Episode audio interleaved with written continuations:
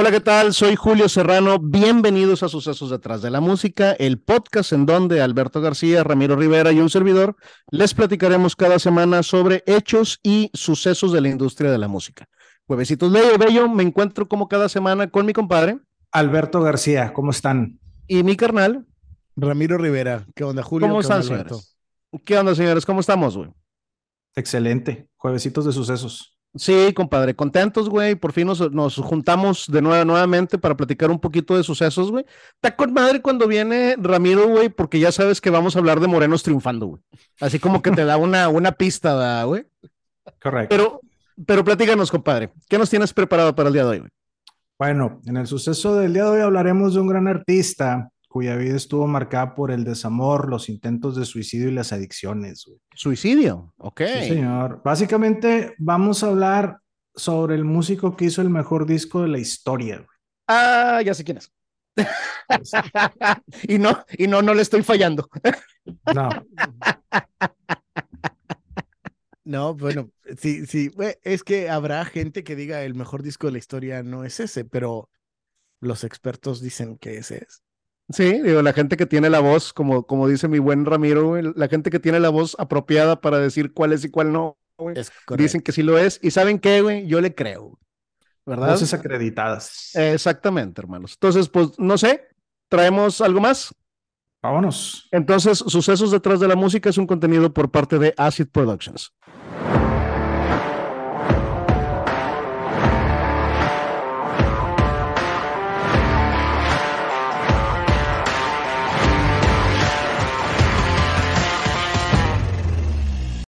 Esto es Sucesos detrás de la música. Soy Alberto García y me encuentro como cada jueves con mi compadre Julio Serrano y el día de hoy está con nosotros Ramiro Rivera. Buenas noches, ¿qué tal? Hola a todos. Buenas noches a todos. El suceso detrás de la música que les voy a platicar el día de hoy es sobre uno de esos artistas, entre comillas, desconocidos para las nuevas generaciones que nos narra la historia de una gran carrera, un magnífico legado y un trágico final para una vida llena de excesos y malas decisiones. Puta, Todo un rockstar de su época. Sí, güey, cualquier adulto hoy en día. Sí. adulto contemporáneo cuarentón con podcast, así es. El día de hoy te voy a platicar el suceso de uno de los artistas referentes del sello Motown, o sea, Marvin Gaye, el príncipe del soul el príncipe del soul, güey. Ramiro se le erizan los cabellos, güey. Pone contento, güey. No sonríe, güey. Sí, compadre, el buen Marvin Gaye ya era, ya era justo, güey. Sí. Es que sí. Sí, la verdad es que sí. Debo decir que yo tengo un disco este, en casa de Julio de Marvin Gaye. El mejor disco de la historia está, lo tiene Julio. Sí, le, le, compré, le compré a Ramiro de regalo, güey, el mejor disco de la historia en LP, güey pero no se lo he dado porque no nos hemos visto, güey. De hecho, sí nos vimos, güey. Pero no te lo quise dar. Hasta que yo vaya, este va a ser. Eh, para, para, los que nos ven en videito, güey, aquí está. Pero más. Aquí lo tengo secuestrado, güey. Imagínate cuando le quites el plástico, cuando abras el plástico de ese vinil, el olor que va a traer, güey. ¿Te imaginas, compadre, güey? O sea, en cualquier carrera, güey, llevar el honor de hacerlo mejor, güey, o sea, de la, de la historia, güey. No sé, güey, si hagas hamburguesas, ¿verdad? La mejor hamburguesa de la historia, la verga, güey, sí, güey. Sí, sí, Exactamente. Nacido bajo el nombre Marvin Pence Gay Jr. en Washington, D.C. el 2 de abril de 1939, hijo de Marvin Gay padre y Alberta Gay. Además tenía un hermano de nombre Frankie y dos hermanas, Jean y Ciola, a quien llamaban cariñosamente Sweetsy. Sweetsy, qué, qué bonito apodo, güey. El reverendo Marvin Gaye, su padre, era alcohólico y predicador en la House of God. Era el reverendo Gay. Ahora hay de esos, güey. En ese entonces no, pero ahora sí hay de esos. Sí, hoy sí se puede, güey. Sí. Buena, buena esa. Era una congregación cristiana conservadora con tintes de pentecostalismo y judaísmo ortodoxo que exigía el cumplimiento de códigos de conducta estrictos y que no celebraban ninguna festividad. Okay. Marvin era un muchacho muy atlético que gustaba el deporte. Además, desde que tenía cuatro años comenzó a formar parte del coro de la iglesia donde cantaba acompañado por su padre al piano. Y el mismo Marvin reconocería con alegría más tarde. Ahí aprendí la alegría de la música. Ok, sí, pues si no había festividades, güey, en la música te refugias. Por eso trata de suicidarse la gente, compadre. Necesitas festejar algo, güey. Así es. Sin embargo, la felicidad mostrada en la iglesia no era la misma que vivía en su casa, pues tenía que lidiar con la ira de su padre, que era un hombre violento, y además soportar el fundamentalismo moral que su padre infundía. Claro, güey. Sí, porque... Y no ayudaban las golpizas que su padre les ponía todos los días en la casa, ¿verdad? Eh, está mal el libertinaje, pero está muy bien que te peguen. Lo dice la Biblia. Sí, hay que, recibir vara, ¿no? A veces. Este, sí, compadre, sí. Pero vaya, o sea, si te, si te logras, güey? O sea, también hay que decirlo, ¿no? Es que hay, hay de historias a historias, ¿no? O sea, de papás golpeadores o estrictos a un papá que jura ser estricto, pero su ejemplo no es el mismo. Creo que ahí, ahí hay una... De violencia a violencia, dirías tú. Algo muy raro, sí. Sí, pues digo, me estoy acordando del papá de, de los Jackson, comparándolo con el papá de Marvin Gaye. El otro señor eh, tenía su propósito de por qué ser tan rudo con, con sus hijos y lo que él decía es que los quería alejar de las calles, los quería alejar de las drogas, los quería alejar de, de, de toda esta, de todo este movimiento, ¿no? Que eran muy propensos porque venían de un barrio bajo. Y el reverendo Gay lo que trataba era meter a Marvin en las drogas, en el suicidio y así. Pues es muy diferente predicar con el ejemplo, ¿no? Que, claro. que simple y sencillamente no hagas esto y, y tú lo haces al final. Listo, sí. No, no me adelanto, pero eso no fue lo peor que hizo el reverendo. No, no. Pero no nos adelantemos, güey. Sí. En esos años, Marvin aprendió en la iglesia a tocar el órgano y la batería, pero se tuvo que ver obligado a dejar el atletismo por la intransigencia de su padre y se fue de su casa tan pronto como le fue posible. Hay algunos sitios que mencionan que Marvin a los 15 años tuvo su primera banda, un grupo llamado DC Tones, pero la verdad es que no encontré nada que pudiera confirmar esto. Sí, encontraste a Ramiro, güey. Ramiro, confírmanos. confírmanos. Este, no, pues es que es algo que no hay un, un material, es como la banda también de, de del papá de, de Celina, ¿no? No hay como. O sea, sí, sí, sí existía quizá, pero no hay discos, no hay no hay un registro, no hay un registro, entonces los dinos no, no, no existe. Fíjate, siempre he tenido esa duda. Y ya nos pidieron el episodio de Selina, güey. Puta, güey, compadre. Es de los episodios más pedidos, güey. Sí. Sí, no lo vamos a hacer pronto. Muy conocida la historia de Selina. Aguanten, aguanten. La, la ah. vivimos. Sí, hay una anécdota muy buena ahí con ustedes dos. Ajá, sí, sí. Oh, lo que sí podemos confirmar es que cantaba con un grupo de doo-wop llamado The Rainbows. Este género de, de doo-wop pudiera ser el equivalente a las ahora llamadas boy bands. Así es, los inicios. The Rainbows era un grupo que Pero cantaba en, aquel entonces le llamaban vocal band. Eran bandas vocales, porque jugaban mucho con las voces, los coros y todo eso. Pero eso era en aquel entonces. Después las boy band, pues a veces cantaban y a veces no. O cantaba uno y los demás ahí se hacían locos, ¿no? O hay, una, hay un caso muy sonado de, un grupo que no cantaban, güey, pero y hacían playback. Este, pero no era un grupo, ¿no? Era un dueto. El dueto, bueno, un dueto, los Mil y Vanilli, sí. También ahí platicaremos después de ellos. Deberíamos.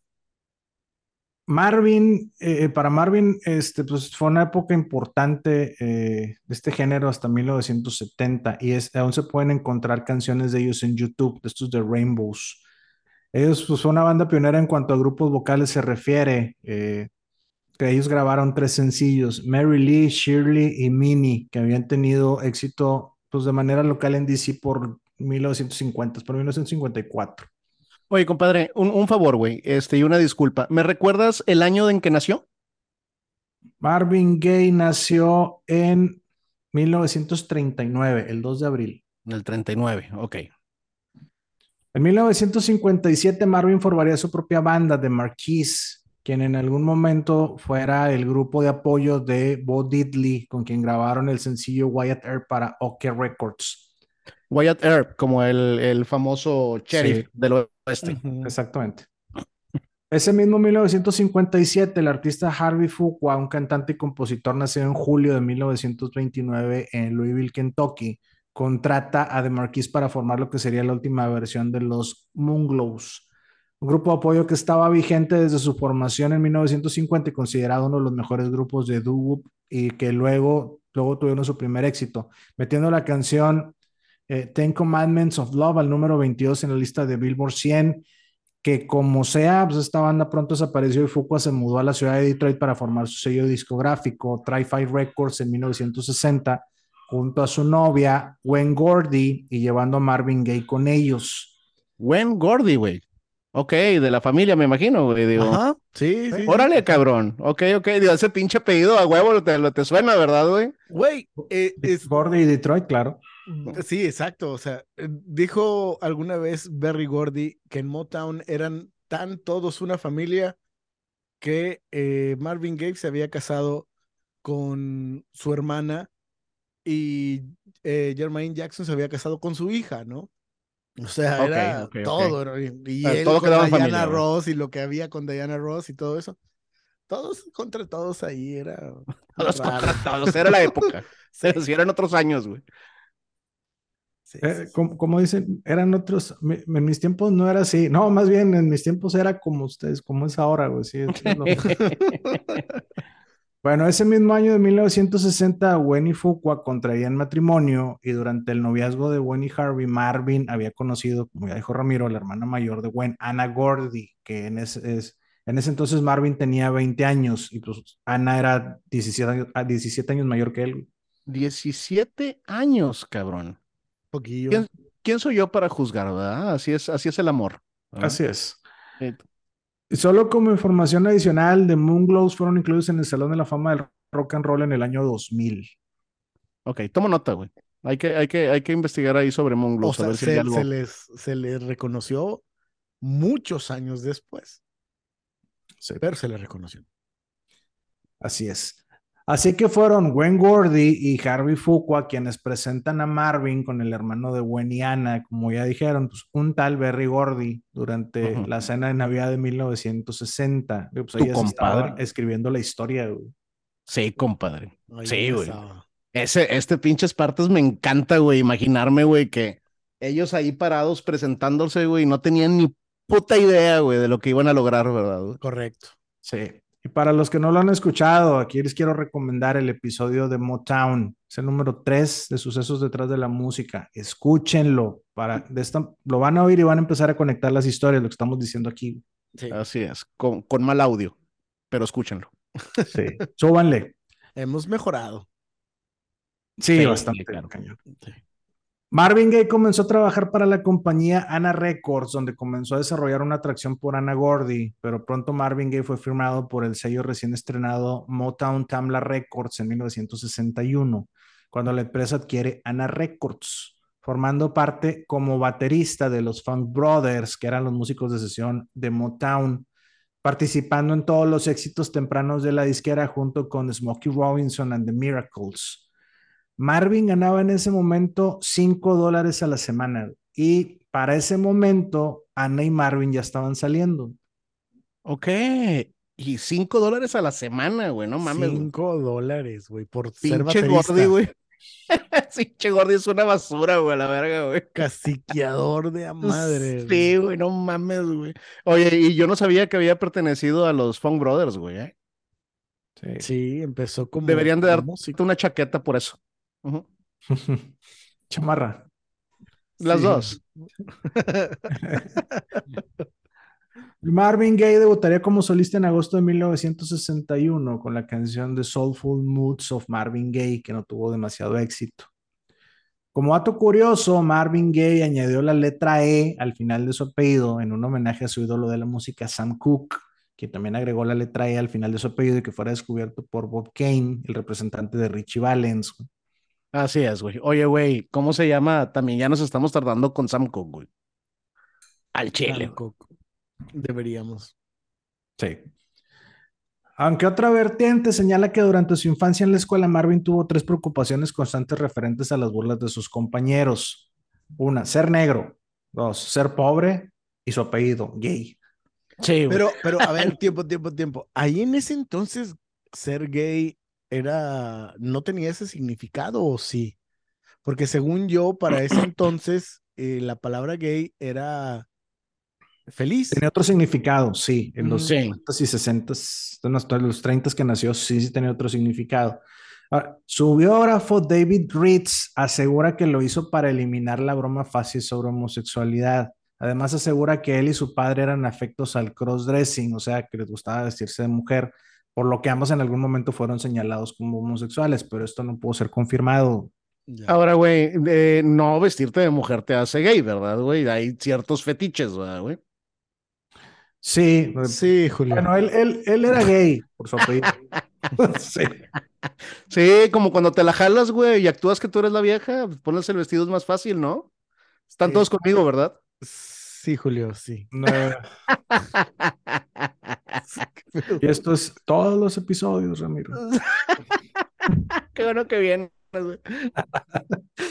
Bienvenido. Qué bueno que no. Cabrón. bueno, de igual manera, sus siguientes tres sencillos tampoco tuvieron éxito. O sea, rondando entre los géneros de pop con estándares de jazz. Se dice que Marvin con esos tres primeros sencillos se lo consideraba en Motown como el creador de éxitos menos probable. Ok, o sea, era el que, al que menos fe le tenían. Exactamente, tal cual. Sin embargo, para su cuarto sencillo, Marvin, aunque de mala gana, decide dejar las baladas convencionales y junto con William Stevenson y George Gordy compone lo que sería Stubborn Kind of Fellow, lanzada como sencillo el 23 de julio de 1962, convirtiéndose en el primer sencillo exitoso de Marvin, alcanzando el top 10 en la lista de Rhythm and Blues, llegó al número 8 y el top 50 del Billboard 100 en 1962. Ese llegó al número 46. Claro, güey. Que aquí, digo aquí, también para, para darlo de forma, güey. Cuando escuchen el episodio de Motown, se van a dar cuenta que esto no era ningún milagro para Motown, güey. Sí, hay una característica de Motown es que eran una fábrica de éxitos, ¿verdad, güey? Entonces yo creo que más bien Berry Gordy debe haber sido así como que por fin pendejo. no, sí. Vaya, hasta que te pegó una. Sí, güey. Pero le tuvieron paciencia, güey. Era el novio de la hermana, ¿verdad? Pero pues, tampoco le era.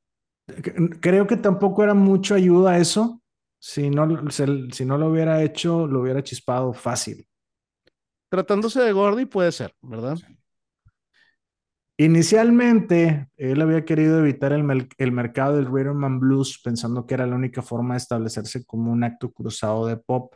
Así que se reunió con Stevenson y George Gordy y compuso la canción que encajaba con su actitud a veces malhumorada. Años más tarde, en una entrevista que le hicieron mientras se encontraba en Europa, recordó lo siguiente. Barry me escuchó tocarle en el piano, se acercó a mí y dijo algo como, me gusta la melodía, pero ¿puedes hacer algo más con ella? Ese fue mi primer encuentro de poder con él. Recuerdo que quería que cambiara algunos acordes. Tuve una leve discusión con él sobre por qué pensaba que debería seguir siendo como lo escribí. En cualquier caso, cambié las cosas a su manera. Ya, le dio gusto a Berry Gordy. Sí, claro. Ahí sí te creo que puede haber sido la que me eso te corro. Ah, bueno, déjame le doy gusto. a mí somos un tipo bien castrante, güey, pero me cae bien, güey, el pinche gordi, güey. sí, güey. Esta canción, Stubborn Kind of Fellow, y su siguiente Hitchhike, que le da nombre a su álbum, hicieron que Marvin Gaye fuera el artista que mejor facturó durante los conciertos de Motown Review en 1963, que así se le llamaba a los paquetes de giras de conciertos de los artistas de Motown. En ese año, Marvin Gaye compitió con Smokey Robinson and the Miracles, Mary Wells, The Marvelettes y The Contours. La verga, güey, puro chingón, güey, y no es poquita cosa decir que fue el cabrón que más facturó en conciertos, güey. Exactamente. Además, en junio de 1963, después de tres años de noviazgo, se casan Ana y Marvin. Muchos criticaron a Marvin diciendo que estaba asegurando su futuro casándose con la hermana del jefe, pero su trabajo y talento pronto justificaron lo contrario. Ok, ok, ok. Y como ya les tiene, tiene que ver cuando lo dejaron, lo dejaron trabajar a él o a producir, a producirse él mismo, creo que, que es donde empezó a dar resultados, ¿no? Sí. Porque al final eh, terminó siendo un genio. Era, era un genio. Digo, vamos más adelante y ahorita les doy un comentario al respecto. Ese mismo año, el año que se casó con, con Ana, lanza el sencillo Pride and Joy, el cual es considerado un tributo a Anna Gordy. La canción es su primer sencillo en tocar el top 10 de las listas de pop y alcanzó el número 2 en las listas de Rhythm and Blues. Las listas de pop. Marvin comentó, cuando compuse Pride and Joy estaba perdidamente enamorado de Ana. Simplemente escribí lo que sentía por ella y lo que hizo por mí. Ella era mi orgullo y mi alegría. Pride and Joy. Oye, compadre, ¿en qué año fue eso, güey? En 1963. Ok, que no era nada fácil para un afroamericano entrar a una lista de pop, ¿verdad? Sí. Y como dato interesante, estos tres primeros sencillos éxitos fueron los únicos en los que se utilizó como coro base a Marta and the Vandellas antes de que Motown las convirtiera en un acto solo. Ah, mira qué chingón, güey. Mm. Que también en algún momento tendrán su episodio, güey. Sí, ya ves que, así como tenían, tenían el grupo de músicos, tenían las coristas, que por ahí Diana Ross anduvo de corista en, en algún momento, sí. antes de ser la asistente del jefe, güey, casi chispa porque no sabía llevar una agenda. No, pero Marta, Marta de Bandelas tiene también sus datos ahí interesantes, güey. Sí. sí, también. Para el año de 1964, Marvin Gaye inició una etapa de duetos junto con Mary Wells, que era en ese momento la estrella femenina de Motown. Con ella, Marvin grabó ese mismo año la canción Together y otro par más con las que tuvieron algo de popularidad. En 1966 era conocido que el matrimonio de Marvin era muy turbulento, así que buscando algo de estabilidad, Ana y Marvin adoptan un niño nacido el 17 de noviembre de ese año. A la prensa se le dijo que el niño fue concebido naturalmente por Ana y lo llamaron Marvin Pence Gay III en honor a su padre. Sin embargo, en su biografía llamada eh, Divided Soul, The Life of Marvin Gaye, Marvin confirmó a David Ritz que el niño fue adoptado y su madre biológica era una sobrina de Ana Gordy llamada Denise Gordy. Y claro, güey, porque si hay algo que puede salvar un matrimonio disfuncional, seguro va a ser la llegada de un niño, güey. la risa de Alberto. No, jalaban las cosas. Vamos a traer un niño para que. Sí, vamos, vamos a adoptar un desconocido. Sí, no. Pinche idea, pero bueno. Posteriormente, Marvin Gaye grabó la canción Take Two con el artista Kim Weston en el año de 1967. Pero sin lugar a dudas, sus mejores duetos fueron al lado de Tammy Terrell, aquella de la que hablamos en el episodio de James Brown. Ella fue la corista y pareja que huyó de él en 1963 después de que él la golpeara. De James Brown, ¿verdad? Para que no se confunda que fue de, de, de Marvin Gaye. Compadre, duetos increíbles, güey, los de Tammy, los de Tammy Terrell, güey. A mí se me hace una cosa tan bella Tammy Terrell, güey. Yo tengo ahí, este, digo, como a lo mejor como fan, tengo así como que mis preferidos con la de It Takes Two, este, ¿vieron la película Juego de Gemelas? Sí, ¿cómo no?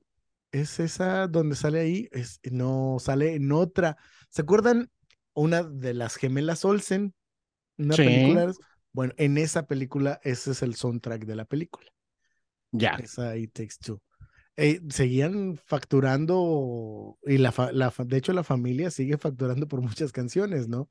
que inclusive son duetos de esos y, y uno con Tammy Terrell que, que salen muchas películas.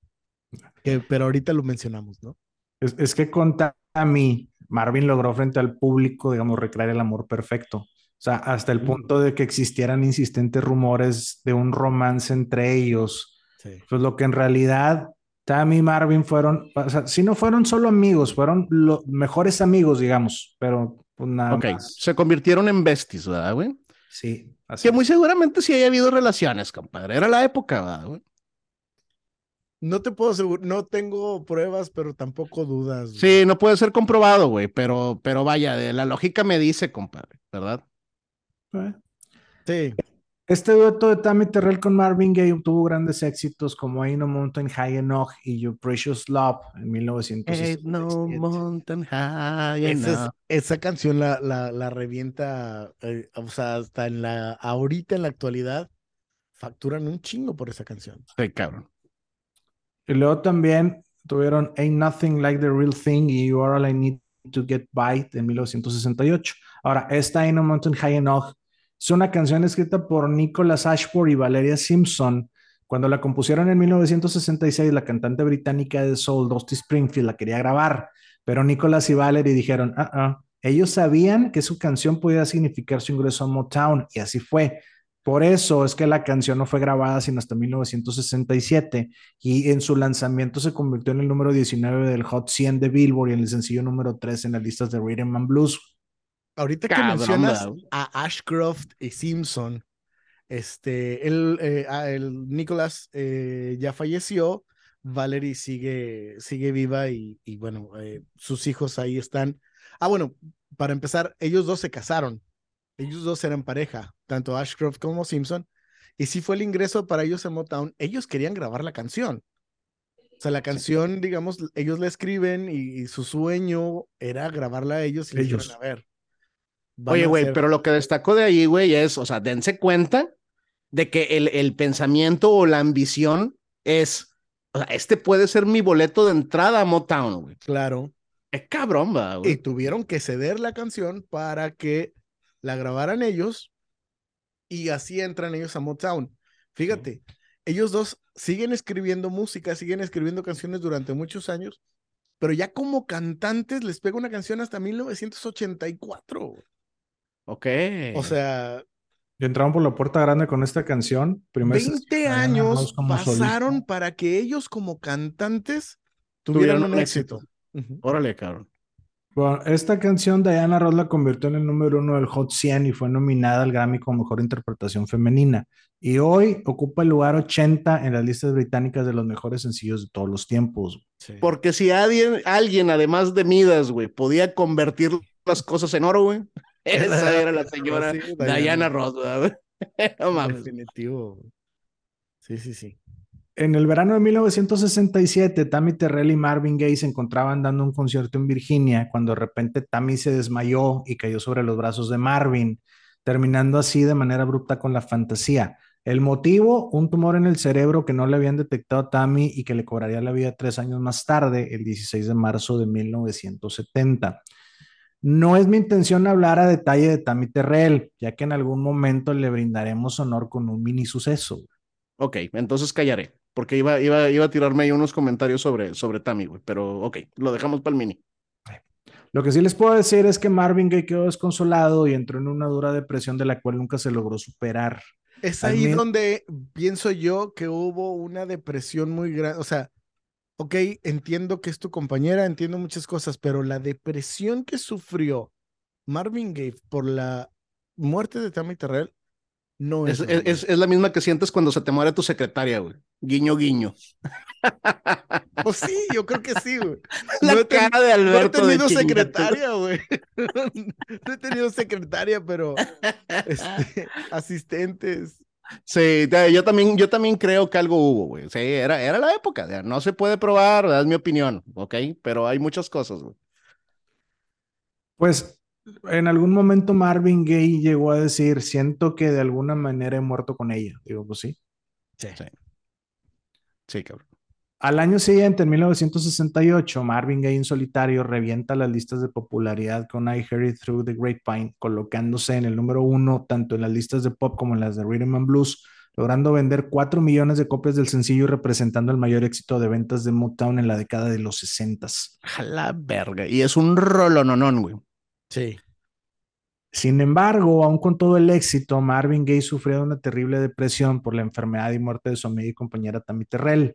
El fracaso de su matrimonio, una creciente adicción a la cocaína, problemas con el IRS por temas de impuestos y luchas con Motown Records, ya que en esa época, mientras se encontraba escondido en su departamento de Detroit, Gay había tratado de suicidarse con una pistola solo para ser salvado por el padre de Berry Gordy. El papá de Gordy lo salva. Lo encuentra y lo, y lo, lo salva antes de que se dispare, por así decirlo. Güey. Sí.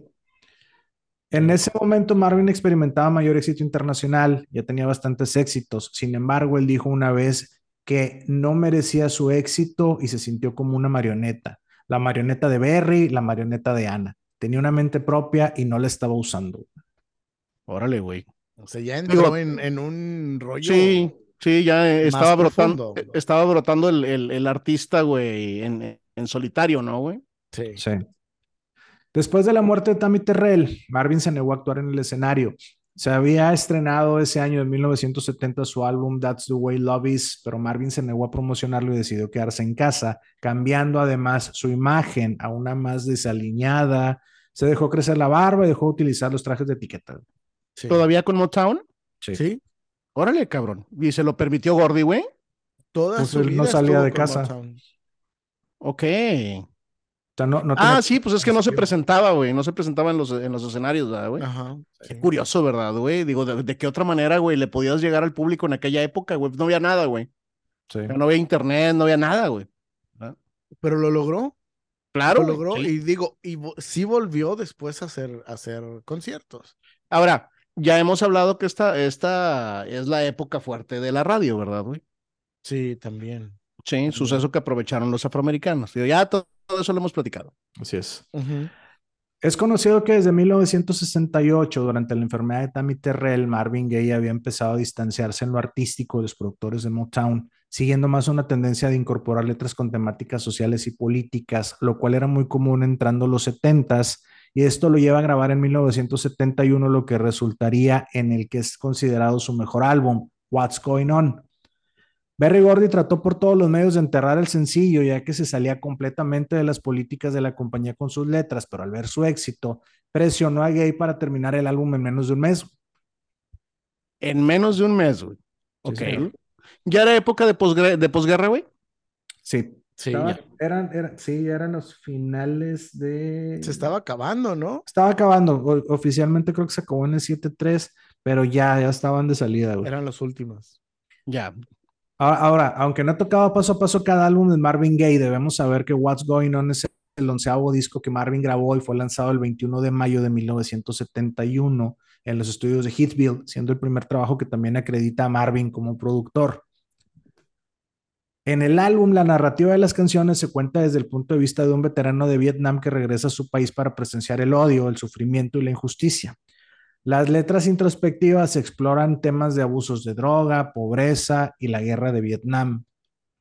No mames, es un albumzote, güey. Entonces, este álbum permaneció en el top de Billboard por más de un año y se convirtió en el segundo álbum número uno en la carrera de Marvin Gaye, pero además fue considerado, fue considerado en el año 2020 por la revista Rolling Stone como el mejor álbum de todos los tiempos, güey. Así es, compadre.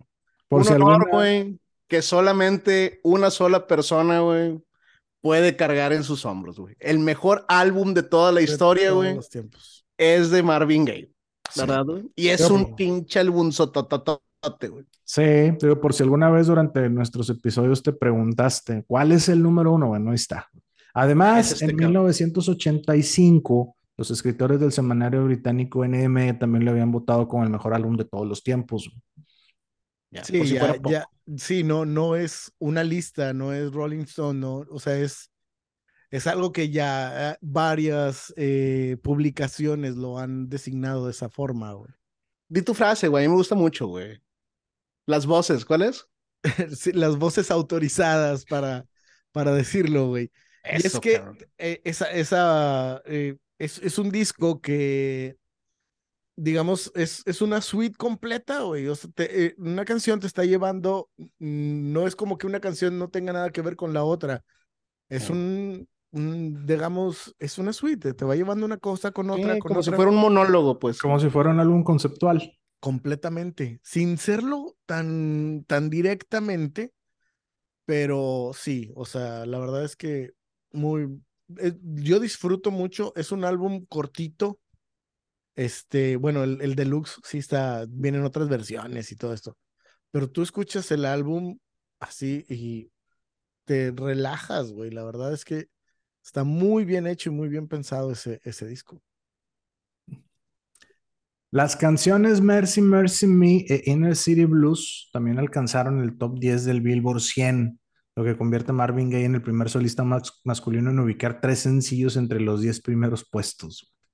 El primero, güey. Sí. Ay, cabrón. El disco fue un éxito comercial y de la crítica. Los historiadores de la música lo, considera- lo consideran el día de hoy un clásico del soul. Fíjate, sobre What's Going On. Todo empezó en un viaje de autobús en una gira de Four Tops el 15 de mayo de 1969, cuando Renaldo Obi Benson, miembro de la banda, fue testigo del Jueves Sangriento, un, acto de brutalidad en el que policías golpearon a un par de manifestantes contra la guerra de Vietnam que se manifestaban en el parque de Berkeley. Benson se empezó a preguntar, ¿qué está pasando? What's going on? ¿Qué está pasando aquí? ¿Por qué mandan a los niños lejos de sus familias al extranjero? Y una pregunta llevó a la otra, así que al llegar a casa escribió la canción. Al enseñársela a sus compañeros de Fort Top, ellos la rechazaron diciendo que era una canción de protesta, pero Benson estaba convencido que no. Él decía, es una canción de amor, sobre el amor y comprensión. No estoy protestando, quiero saber qué está pasando. Así que después de un juego de golf que tuvo con Marvin Gaye, condujeron hasta su casa y se la mostró con su guitarra en el estacionamiento. Benson finalmente convenció a Gaye de que era su canción y Marvin respondió pidiendo crédito parcial por la escritura, a lo que Benson aceptó, por lo que Marvin le arregló la melodía y la letra para reflejar su propio disgusto. En de Benson, Gaye le enriqueció. Mira, pero la idea no sale de él. Qué buena historia, compadre. ¿eh?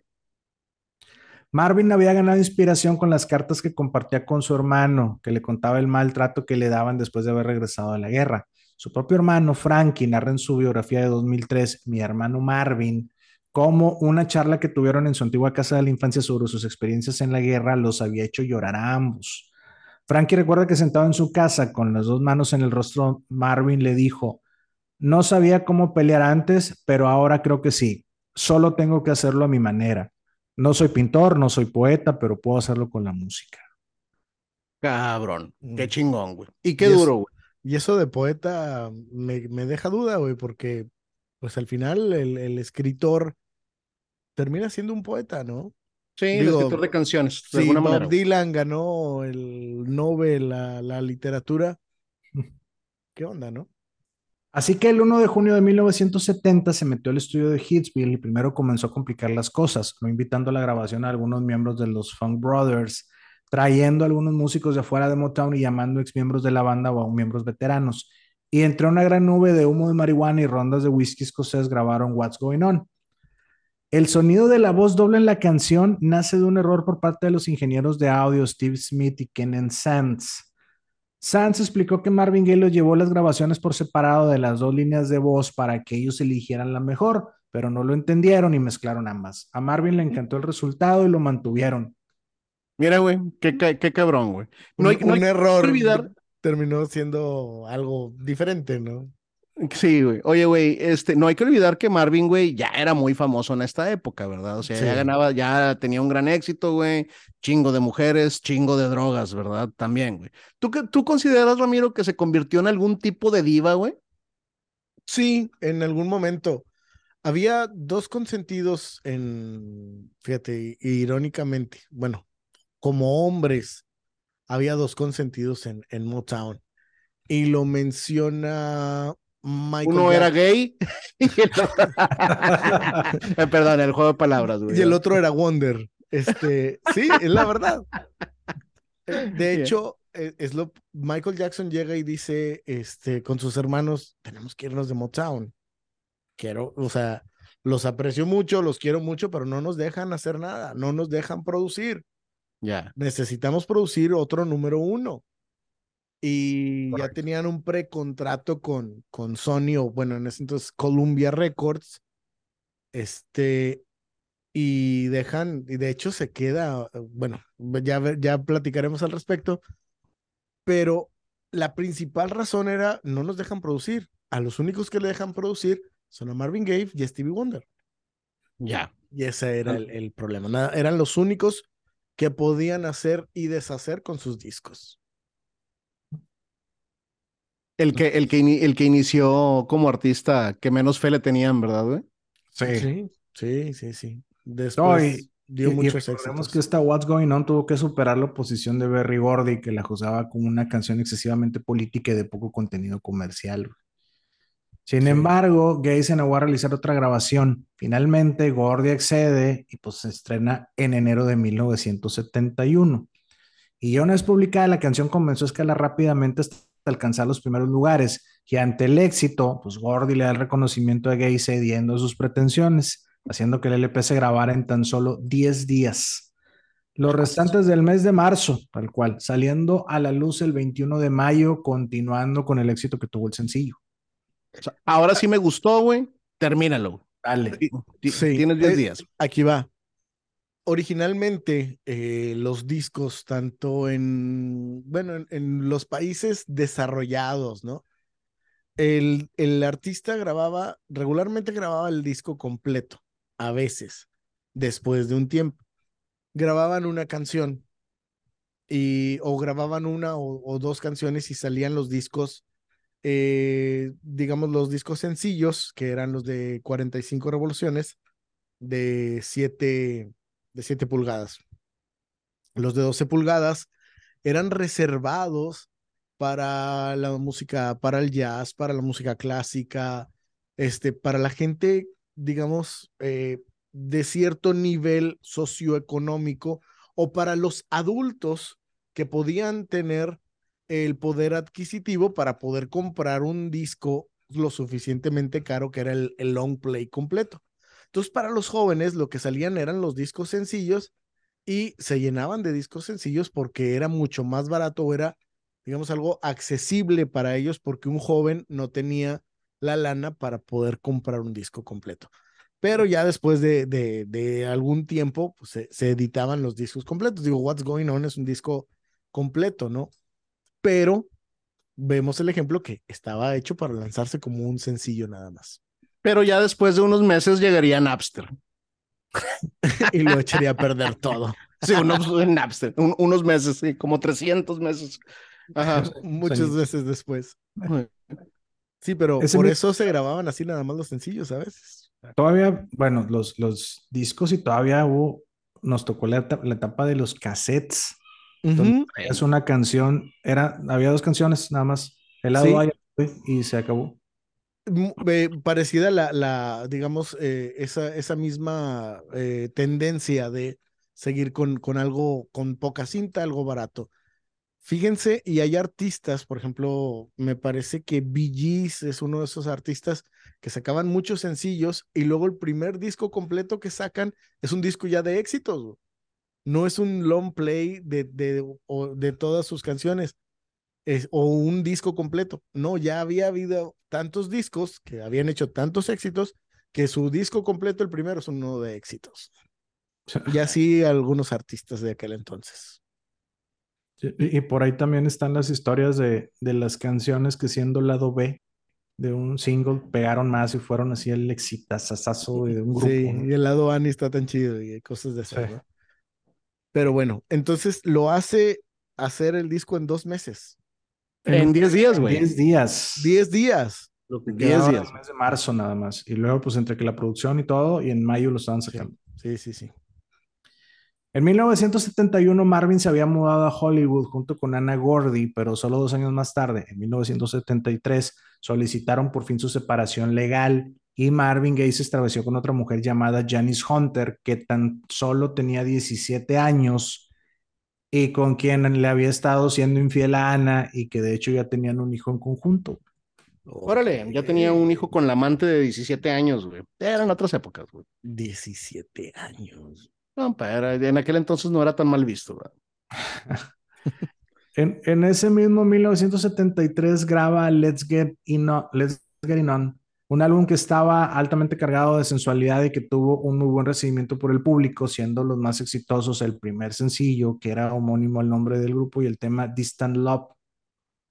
Y convirtiéndolo en casi un sex symbol a este cabrón, ¿verdad, güey? Sí, sí, pues en ese momento ya era, era todo un rockstar y un sex symbol. O sea, llenaba todos sus conciertos que solían terminar en bacanales, Se ganó el mote del rey del sexo por todo el cambio de parejas de esa época, fiestas, drogas y todo el glamour que esto conlleva. Para no darle muchas vueltas a este punto, solo quiero dejar en claro que pocos artistas logran lo que logró Marvin en esa etapa. Todos querían estar con él, su presencia era magnética. Sí, cabrón, lo tenía todo, güey. Así la cima completamente de la farándula, güey, acompañada de todo lo malo de la farándula también, ¿verdad? sí, sí, sí también. Ese mismo año, derivado del éxito que estaba obteniendo, graba al lado de Diana Ross, que ya habíamos comentado en su episodio lo exitosa que fue. Y se convirtió en oro. Está cabrón el disco, güey. El de Marvin and Diana. Ajá. Eh, hace unas, no sé, dos, tres meses andaba en el mercadito del barrio antiguo, este, caminando acá en Monterrey eh, y me encontré ese disco en 50 pesos. No mames, lo compraste, evidentemente. Sí, claro, claro, claro, ahí lo tengo. Fíjate algo muy extraño. Mis papás, este, tienen, mi papá compró, haz de cuenta que el disco sencillo de, de ese, de, digamos, los, los dos éxitos, era lado A y lado B, los, fueron los más, las canciones que más pegaron. Y mi mamá por su lado también lo compró. Entonces, yo como tengo los discos de ambos, este, tengo repetido el disco sencillo de, de, eh, Diana y Marvin. Ah, se me fue el nombre de la canción. You Are Everything. De las canciones You Are Everything. Este, es esa y hay otra que ahorita no me acuerdo, pero You Are Everything. Este, tengo el disco sencillo dos veces, porque mi papá lo compró y mi mamá lo compró también. Entonces, y yo compré el disco completo, entonces ahí tengo. Se me hace que What's Going On ya no va a ser un regalo, va a ser un cambalache. no. no. Es un trueque, No es la primera vez que Julio tiene secuestrado un disco mío. no me acuerdo del primero, pero no lo dudo. Fue en 1997, yo sí. Sí, ¿qué disco era, güey? Eh, Blood on the Dance Floor de Michael Jackson. Fue en abril del 97. sí, sí. Me jugaron una broma. Pero bueno, esa es otra historia.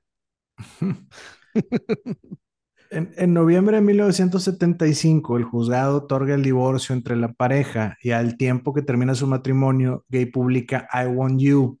Y tras el divorcio es condenado por un tribunal por el, impago de pensión alimenticia e infidelidad, lo que lo llevó a trabajar en un nuevo álbum sin derecho a las regalías del mismo. Todo iba para Ana.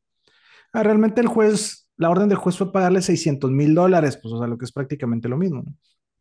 Ya. No olvidemos que tenían un hijo adoptado, gay, una crisis emocional muy grave y además también graves problemas financieros, una fuerte adicción a la cocaína, otro hijo con otra pareja.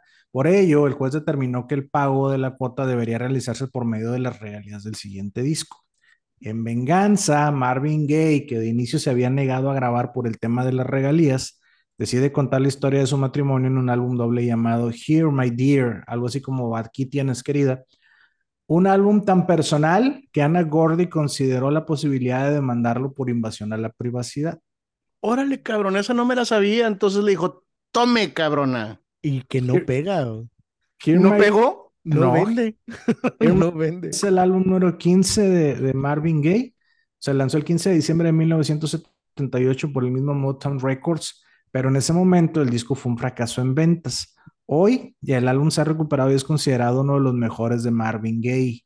De hecho, está considerado en el número 493 de los mejores 500 discos de toda la historia. Pero en ese momento, ese fue el primer álbum de Gaye que no alcanzó el millón de copias vendidas. Órale, cabrón. O sea, en su momento no pegó, güey. No. Lo hizo adrede, la verdad es que lo hizo adrede. Todo lo hizo adrede. Sí, claro, güey. Sí estuvo muy tortuoso el matrimonio, güey. Pues, pues digo, se divorciaron, ¿verdad, güey? Ajá, pero digo, para que te hagan un disco, güey. Adrede que no pegue, güey. Vamos a preguntarle a Shakira. Ah, lo voy a pagar con, con mi próximo, las regalías del próximo disco. Voy a hacer un disco bien culero para que no pegue, güey. Bueno, y quieres saber otro detalle, güey, la contraportada del disco es muy explícita. Es un tablero de Monopoly donde unas manos femeninas están en posesión de todo el dinero y las propiedades, mientras que las manos masculinas solo tienen un dólar y algunos instrumentos musicales. Oh. Y fíjate una, fíjate una cosa, este, cómo el dueño de la compañía, siendo que te estás separando de tu hermana, permite que, que todo esto se edite y salga, güey. Compadre, güey, Gordy no vendía a su mamá porque no la tenía, güey. No tenía madre, güey. Sí, güey, al chile, güey. O sea, pinche Gordy tratándose de lana, güey. Oye, güey, pero el disco insulta a tu hermana, güey. Dame dos, güey, me verga, güey. Sí. Tengo una hermana y tengo muchos discos, véndelo. ¿Y qué puedes hacer para insultar a mi tío y la chingada? Sí, No, te, no te he hecho nada este cabrón también, dale, güey. Sí, tú dale, güey. Escríbele canciones y pendejadas de esas, ¿no? Sí, sí, tienes razón. A pesar de que Marvin quería terminar rápido con el trabajo, las grabaciones se extendieron por todo un año, del 24 de marzo de 1977 al 9 de julio de 1978. Cabrón. Janice Hunter y Marvin Gaye se casaron en 1977, pero su primera hija, Nonna Gay, nació en 1974 y su segundo hijo, llamado Frankie, al año siguiente, en 1975. No quiero insultar a los Frankies, güey, pero qué feo nombre, güey. Sí. Eh, se presta mucho la broma, güey. Sí. Sí, sí, sí. Sin embargo, el matrimonio con Janis, quien inspiró la canción Jan, tampoco fue un momento fácil, no, no fue un matrimonio fácil. Pero los problemas que tenía Marvin eran muchos y fue una persona que a lo largo de su carrera cometió muchos errores.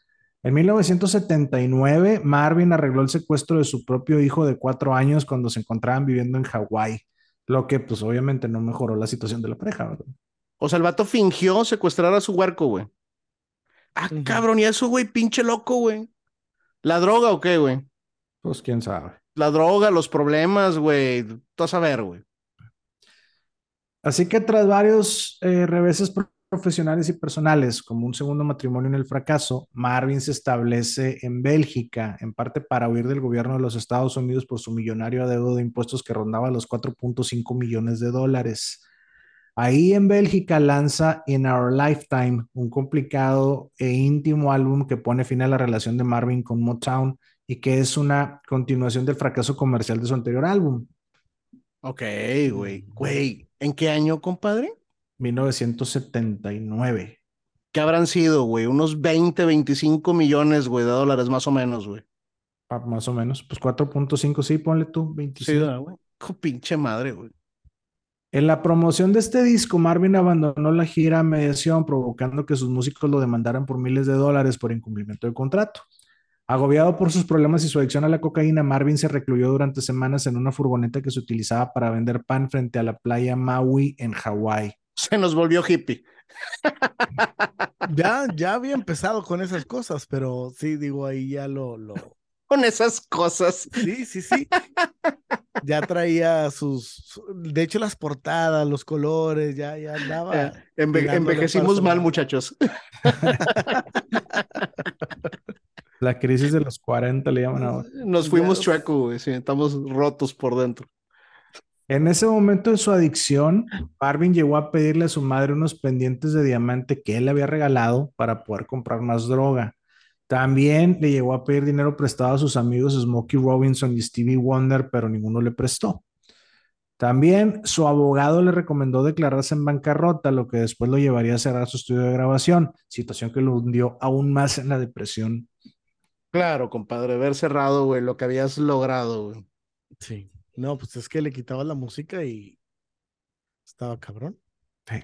Pero cabrón, cabrón que nunca logró superar la muerte de, de Tammy, ¿verdad? Tammy Terrell. Se, le vinieron muchas cosas encima después de eso.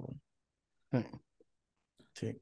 Durante ese tiempo, el promotor británico de conciertos Jeffrey Kruger se puso en contacto con Marvin por medio de, chécate, por medio de traficantes de droga, güey. Kruger, junto a la amiga de Marvin, Jewel Price, lo convencen de ponerse sobre y comenzar una gira en Europa para levantar su carrera la primera en el continente desde 1976. Esta nueva gira, que tuvo lugar en 1980, se presentó en Alemania, Austria, Francia, Bélgica, Italia, Suiza, los Países Bajos e Inglaterra. Y todo iba muy bien, pero ya para acabarla de amolar, Gay no se presentó a una actuación que se había ordenado para la princesa Margarita, dejando a Kruger sin más remedio que demandarlo por incumplimiento de contrato. Pero finalmente llegaron a un acuerdo antes de ir a juicio. Uy, güey, le quedó mal a la realeza, güey. Sí. Suficiente para mandarlo a la chingada. Sí, y ahora un gay temeroso de ser arrestado por el IRS continuó en Europa haciéndose partícipe de su vida nocturna y teniendo nuevamente una recaída. Ahora ya pasaba semanas drogándose. Ya, semanas seguidas, güey. Sí. Me imagino que ya heroína y mamadas de esas, ¿verdad, güey? Sí, sí, le entraba. De todo. ¿Cómo, dicen que ¿Qué te llegaste a tomar? Pues hasta el agua de los floreros seguramente le, llegó a entrar. entraba todo. In Our Lifetime es lanzado en 1981, como ya dijimos, con el que puso fin a una carrera de 22 años con Motown. Cuando el álbum se lanzó, Marvin dijo haberse sentido avergonzado por el producto y culpó a la disquera por apresurarlo durante el trabajo. En ese tiempo, Marvin y Anna Gordy se reconciliaron como amigos que a pesar de su turbulento matrimonio, Ana siempre lo apoyó y durante mucho tiempo lo ayudó a cargar con su depresión y acompañaría a Marvin en algunos eventos de la industria después de su siguiente y último álbum. Está bien, ¿no? Pues sí. Sí, yo siempre he pensado que, que si vas a terminar, no hay necesidad de terminar como enemigos. Pues yo creo que ahí realmente era como su, su verdadero amor, ¿no? de ambos. O sea, termina siendo este quien está ahí siempre. Claro. Mal o bien, siempre estuvo ahí contigo. Sí. Entonces, pues bien. Ahí sale un éxito ahí este, de, ese, de ese último disco. Midnight Love. Eh, Sexual Healing. Sexual Healing, ajá. Sexual Healing es este. Él tiene una presentación en los, en los premios Grammys de 1983. La gente se, me, hace que trae el, se me hace que trae el comentario, ¿eh? ¿Traes el comentario? Sí, sí, sí, Bueno, no sé, pero me refiero a que tú ves la presentación y, y los artistas, la gente que estaba ahí, estaba emocionada y estaba prendida y, y, se le entregó bien cabrón en esa presentación. No sé si sea la última de él, desconozco, pero le fue muy bien, muy, muy bien. Cantó Sexual Healing en la entrega de los Grammys. Sí, de hecho, sí. En 1982 que Marvin firma contrato con Columbia. Columbia Records. Y que no dijeron de cuánto fue el contrato, pues por el acoso de los acreedores que tenía, güey. Y ese mismo año se concreta su divorcio con Janice Hunter, ya con Columbia. Marvin compone Midnight Love, la que te decía, al mismo tiempo que estaba intentando dejar la cocaína. Tenía una nueva novia, la modelo neerlandesa Eugene Bies, y estaba haciendo ejercicio. Y de este álbum se desprende la canción que mencionaste, Sexual Healing, eh, dos veces ganadora de Grammy, güey. Y pues de sus más canciones más famosas. Este disco fue el número 17 de su carrera y el último que grabaría en su vida, alcanzando el triple platino en los Estados Unidos, siendo además nominado a un Grammy en 1984 a la mejor interpretación masculina de Rhythm and Blues por Sexual Healing. Además, el álbum está considerado en el lugar 37 de los 500 mejores álbumes de todos los tiempos y fue nombrado por la NME como álbum del año en su estreno en 1982. Cabrón. A pesar del éxito obtenido por el álbum, o quizá debido al regreso de su fama, Marvin Gaye vuelve a tener otra fuerte recaída, de nuevo, cuando todo parecía que iba a ir bien. En esta ocasión se sintió tan mal que pidió refugiarse en casa de sus padres, aun con la pésima relación que siempre había llevado con su papá. La verga, ¿Cómo andaría de mal, güey? Prefirió quedar con el papá. Eh, Marvin se ¿Puedo decir un comentario así, spoiler alert? Sí, por supuesto. Cavó su propia tumba. Sí. Marvin se ha vuelto paranoico. Durante algunas de sus presentaciones de la gira de Sexual Healing había salido a actuar con chaleco antibalas. Él decía sentirse seguro de que alguien lo quería matar. Además, mucho de su dinero lo gastó en seguridad pagando guardaespaldas. Así que estando en casa de sus padres, comenzó a comprar armas casi hasta llegar a poseer un arsenal. Y a su propio padre le regaló un revólver calibre 38 en Navidad. Sin embargo, seguía drogándose a conciencia y trató nuevamente de suicidarse en dos ocasiones. La primera con una sobredosis voluntaria de cocaína y la segunda lanzándose desde un automóvil en movimiento. Marvin ya traía a una persona muy enferma en ese momento. Compadre, güey, muy enferma, güey. Tratarte de lanzar de un auto en movimiento, güey. es una cosa bien estúpida, güey. Asegúrate de matar, güey. De matarte, güey. Sí.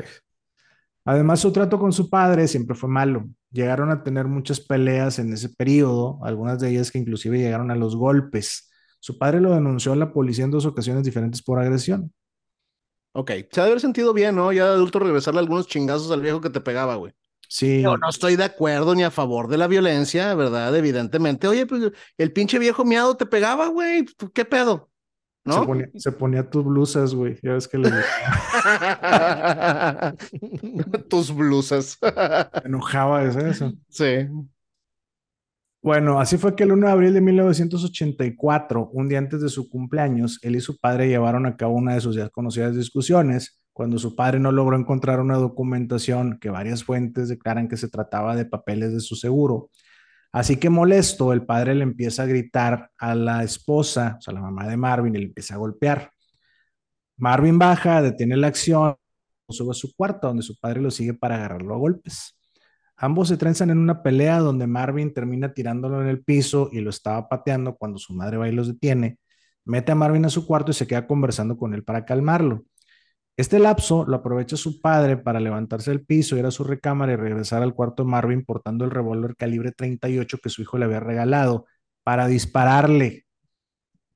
Y en ese momento Marvin tenía 44 años. El disparo le dio justo en el corazón. Ay, cabrón. Su madre bajó apresuradamente las escaleras. Pues no queda claro si debido a lo que había ocurrido por miedo a que su esposo también le disparara a ella, güey. Pinche miedo, güey. Y el padre de Marvin le vuelve a disparar dos veces más al cuerpo del artista cuando éste yacía en el suelo para después abandonarlo en la habitación. ¿Y cómo dice la canción? La segunda por cariño y la tercera por placer, güey. Sí. Oye, güey, pero, pero el pinche viejo tuvo la oportunidad de enfriarse en lo que se paró y fue por la pistola. Ese pedo es asesinato, cabrón. Bueno, en la escena del crimen, cuando la policía le preguntó que si quería a su hijo, él solo respondió, supongo que no me caía mal. Jala. Su padre calificó el hecho ante la ley como asesinato en defensa propia. Y como había antecedentes de las denuncias de violencia por parte de, por parte de Marvin y el abuso de la cocaína, la corte se la concedió. Sentencia no mames. años de prisión o cinco años por reducción de condena. Jala. No mames, no, ese, ese, ese es asesinato, güey. O sea, si el señor hubiera traído la pistola en el cinto, te están pegando y tu reacción es sacarla y disparar, es, en defensa, es, es defensa propia. Si el viejo tuvo oportunidad de pararse, ir a su cuarto, sacar la pistola, regresar y dispararle, güey, ese, ese pedo es asesinato, ¿verdad? Según las leyes en los Estados Unidos, güey. Y además, compadre, ¿cómo le disparas dos veces a un cuerpo muerto en el piso, ah, güey? Lo único que te habla es... Sí, güey. Eso, eso de lo único que te habla es que no le caía tan bien, como él decía. Después de la tragedia, su madre se divorció de su padre y este terminó su vida en un asilo de ancianos donde murió de un ataque al corazón en 1998. Las cenizas de Marvin. más, güey. Sí, pinche reverendo gay. Sí, reverendo gay. Las cenizas de Marvin se encuentran en una parte en Glendale, una ciudad del condado de Los Ángeles, California, y la mayor parte fueron tiradas al Océano Pacífico por Anna Gordy y Marvin Gaye III. Ana Gordy murió el 31 de enero de 2014 a la edad de 92 años en Los Ángeles. Y Janice Hunter, su segunda esposa, falleció el 3 de diciembre de 2022 a la edad de 66 años. Ella fue la autora del libro After the Dance, My Life with Marvin Gaye. Ya. Marvin Gaye se consolidó como un pilar fundamental y un ícono del soul, lanzando varios discos que revolucionaron y cambiaron el rumbo del género entre las décadas de 1970 y 1980. Después de su muerte, son muchas las instituciones que han llenado su figura de premios y distinciones. Tiene un premio Grammy a la carrera del artista, ocupa un lugar en el Salón de la Fama del Rhythm and Blues y también en el Salón de la Fama de los Compositores. En 1987 ingresó al Salón de la Fama del Rock and Roll en su primer año de elegibilidad. El premio fue recibido por Ana Gordy y Marvin Gaye III. Y en México, la revista Marvin fue nombrada así en su honor. Ya, un, honor local. Sí. Compadre, güey, quedar en tu primer año de elegibilidad, güey. Qué chingón, güey, la neta, güey. Sí, sí, sí. Y diferentes. por votación. Sí. Y diferentes artistas han elaborado canciones mencionando su legado y en honor a su memoria.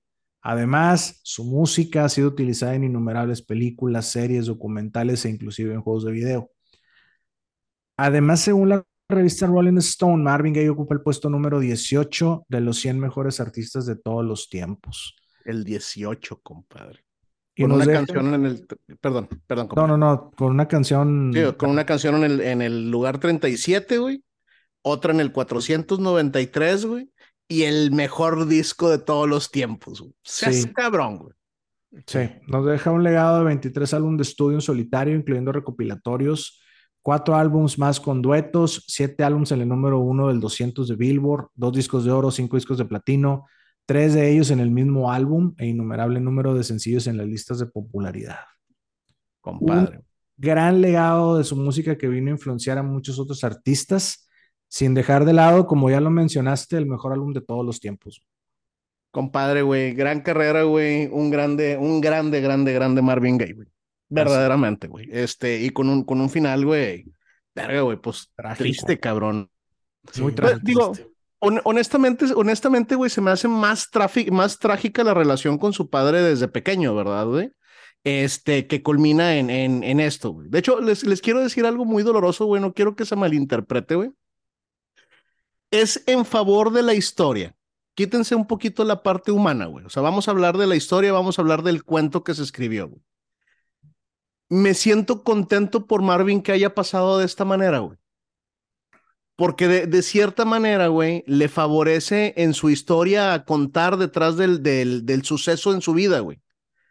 Imagínense que hubiera sido de Marvin, güey, una persona ya tan enferma compadre, hubiera terminado siendo alguien al que le tendrías que cambiar el pañal, ¿verdad, güey? O sea, su, su figura se hubiera, de, digamos que desaparecido, güey, se hubiera desvanecido, güey. O lo mismo hubiera pasado si se hubiera logrado suicidar. O se hubiera logrado suicidar en un, en un intento. Entonces, sucede esto, güey, que no está bien, que no estoy a favor, güey, qué mal pedo te mató tu papá, pero en favor de la historia, en favor de la novela, compadre, te hace grande tu legado, ¿verdad, güey?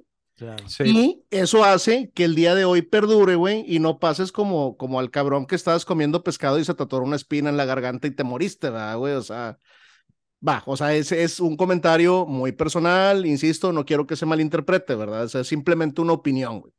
Sí, caso contrario. La historia le, le favorece. Exactamente. Caso, contrario a, por ejemplo, Janis Joplin o, u otros que hemos tocado en este tema, en este eh, podcast, donde dices, se murió, eh, ¿qué hubiera pasado si hubiera, si hubiera seguido, no? Exactamente. Pensando en algo para bien, y aquí dices, ¿qué hubiera pasado si hubiera seguido vivo? A lo mejor hubiera estado. Se hubiera desaparecido, güey. Hubiera, hubiera, terminado siendo posiblemente una burla, güey. O sea, verlo enfermo, verlo, o sea, güey. Sí me explico. Sí. Marvin estaba muy mal, güey. Tienen que saber que era una persona que estaba muy enferma en ese momento. Sí, pues no te avientas de un carro, güey, estando en tus cinco sentidos. Güey. Sí, de las cosas más pendejas que se me ocurren para suicidarme sería aventarme de un carro en movimiento. Sí, sí, sí. Pues bien, jóvenes, esta fue la fulgurante vida y carrera de Marvin Gaye, el príncipe del soul.